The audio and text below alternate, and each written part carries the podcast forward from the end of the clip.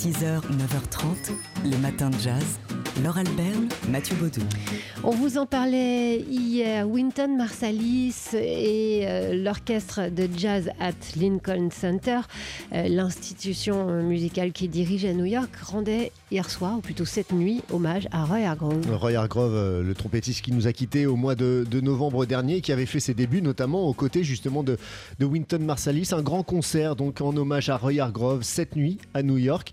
Euh, dans cette institution qui est le Jazz at Lincoln Center. Ça s'intégrait à un plus gros événement, hein, non seulement le Winter Jazz Festival qui a lieu depuis le, 4 janvier dernier à New York et qui se poursuit, mais aussi le Jazz Congress. C'est euh, voilà un congrès autour du jazz qui mêle musiciens, institutions du jazz, euh, industriels et également du monde de la musique pour parler de, l'influence du jazz. Et, cet hommage à, Roy Hargrove, bah, c'était une sorte de de bouquet final de ce Jazz Congress au Jazz at Lincoln Center. Alors on pouvait voir en direct euh, l'événement sur euh, Internet. Il y a une chaîne euh, sur le site du Jazz at Lincoln Center.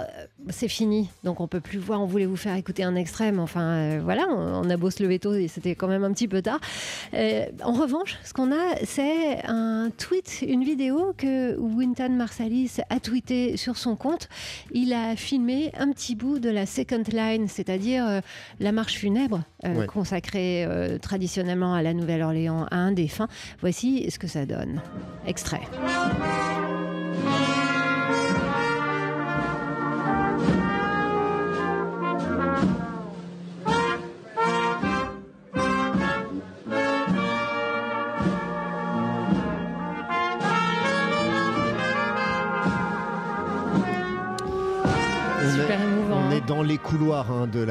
Du Jazz at Lincoln Center. On n'est pas sur scène. Voilà la, la, second line qui défile, qui déambule dans les couloirs du Jazz at Lincoln Center en hommage donc à Winton Marsalis euh, à l'occasion de ce concert. Hommage au trompettiste qui nous a quittés en novembre dernier.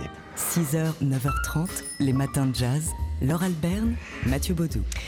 C'est aujourd'hui, sortie de, jour de sortie des nouveaux films, que sort euh, le dernier film de Roland Joffé, Forgiven, avec Forrest Whitaker dans le rôle de Desmond Tutu. Extrait.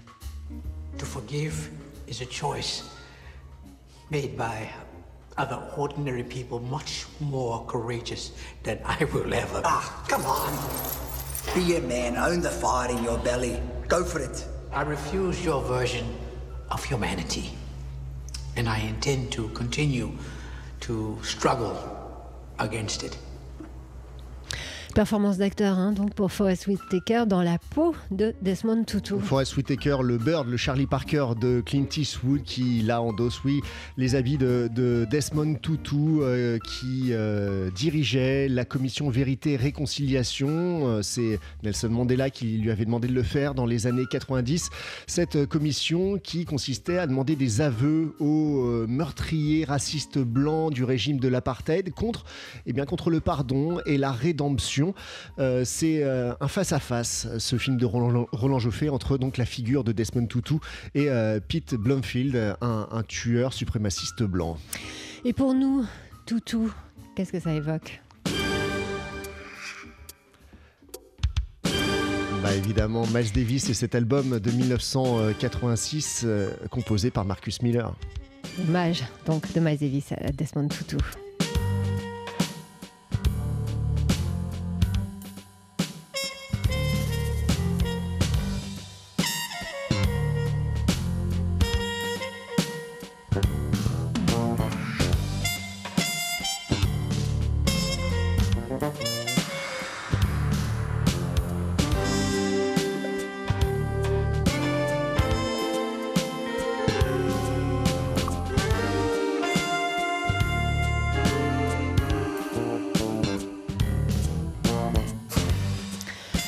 Marcus Miller, tout jeune, aux côtés de Miles Davis, donc pour cet hommage à Desmond Tutu qu'on écoutait aujourd'hui eh ben, à l'occasion de la sortie sur nos écrans du film Forgiven de Roland Joffé avec Forrest Whitaker dans le rôle de l'archevêque Desmond Tutu.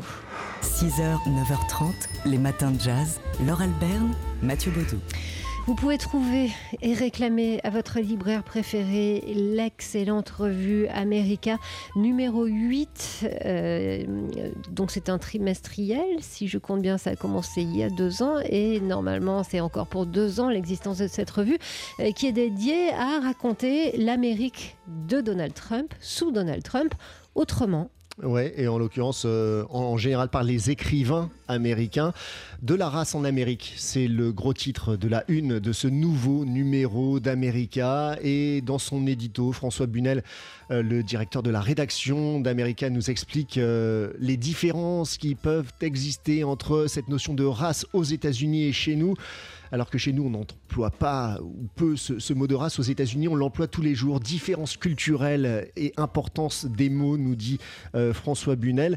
Et d'ailleurs, ce titre de la race en Amérique, c'était le titre d'un discours de Barack Obama prononcé à Philadelphie en 2008 lors de sa campagne électorale.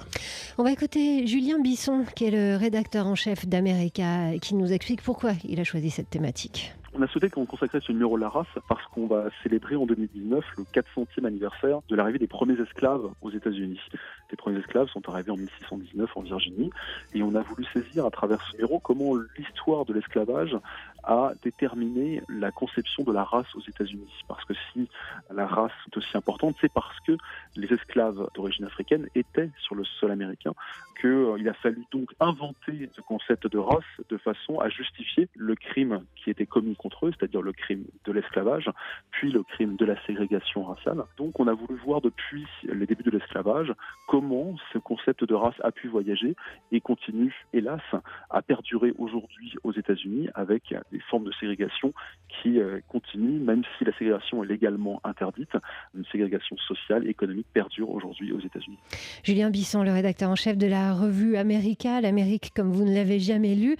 Pour le contenu de ce numéro 8, euh, on pourra lire un texte euh, inédit, en tout cas en français, de James Baldwin, une, un texte commandé pour le, cette revue de Chimamanda Ngozi Adichie. Euh, John Edgar Wideman qui, euh, qui, sera là, qui est là aussi dans cet ouvrage, dans ce, volume. Euh, Russell Banks également. L'auteur Richard Ford qui nous propose un voyage au Trumpistan. Enfin bref, c'est vraiment super passionnant ce huitième numéro de America. Vous avez compris que c'est une revue qu'on aime beaucoup dans les matins de jazz. 6h, 9h30, les matins de jazz. Laure Alberne, Mathieu Baudou. On vous en a parlé tout à l'heure. Le numéro 8 de l'excellente revue America est désormais chez votre libraire préféré, America, l'Amérique comme vous ne l'avez jamais lu. Et qui s'intéresse à l'Amérique sous le mandat de, Donald Trump, vu par les euh, écrivains américains. De la race en Amérique, c'est le titre de ce numéro 8 de la revue America, qui reprend donc le, titre d'un discours emblématique hein, de Donald Trump prononcé à Philadelphie. de Barack Obama. pardon, euh, en, 2008 à Philadelphie. Euh, et euh, parmi les, contributions et les textes euh, qu'on peut, qu'on peut découvrir dans ce numéro 8, un texte inédit de James Baldwin euh, qui avait été euh, publié en anglais, donc inédit en français, qui avait été publié en, 1964 dans le magazine Playboy, Les usages du blues. C'est le titre de ce texte de Baldwin. Et on écoute tout de suite Julien Bisson, qui est le rédacteur en chef de la revue America, nous expliquer ben, pourquoi euh, ils ont publié ce texte. Et c'est une excellente idée. Ce que James Baldwin dit dans le texte, c'est que le blues donne voix, donne corps au vécu des Noirs aux États-Unis. Il permet de passer de C'est un texte très fort parce qu'il nous parle de figures qu'on connaît, euh, Bessie Smith, Billie Holiday, Ray Charles, Miles Davis. Il cite leurs chansons pour rappeler qu'elles parlent de travail, d'amour, de mort, d'inondation, de lynchage, bref, de tout ce qui fait la vie des Noirs aux États-Unis et que tous ces artistes arrivent à regarder en face. C'est ça qui nous a beaucoup touché dans ce texte, parce qu'il parle de cette angoisse avec laquelle les Noirs vivent dans une Amérique qui, de ce point de vue, n'a pas forcément beaucoup changé depuis les années 60. Julien Bisson, donc le rédacteur en chef de la revue America, pour euh, ce, numéro 8 donc, de cette excellente revue de la race en Amérique. C'est sa thématique euh, qui nous propose plein de textes vraiment passionnants. On pourrait vous en parler chaque jour pendant une semaine. Hein. Il y a l'histoire de l'esclavage par l'historien Thomas Negaroff, un texte euh, de l'auteur Shimamanda Ngozi Adichie, l'auteur américaine Zora Neale Hurston qui en 1927 avait rencontré le dernier esclave arrivé illégalement aux États-Unis et qui a restitué le, récit de ses souvenirs. Enfin, c'est absolument passionnant. Il y a aussi un grand entretien avec Russell Banks. Il y a Richard Ford aussi qui raconte une année en Trumpistan. Enfin bref, c'est euh, la nouvelle revue, enfin le, nouveau numéro de la revue américaine. Nous on l'adore, hein, c'est notre livre de chevet. De la race en Amérique, donc c'est le, titre, le titre choc hein, de cette revue numéro 8. Et vous avez un trimestre pour la lire en attendant le prochain numéro. Voilà. Les matins de jazz.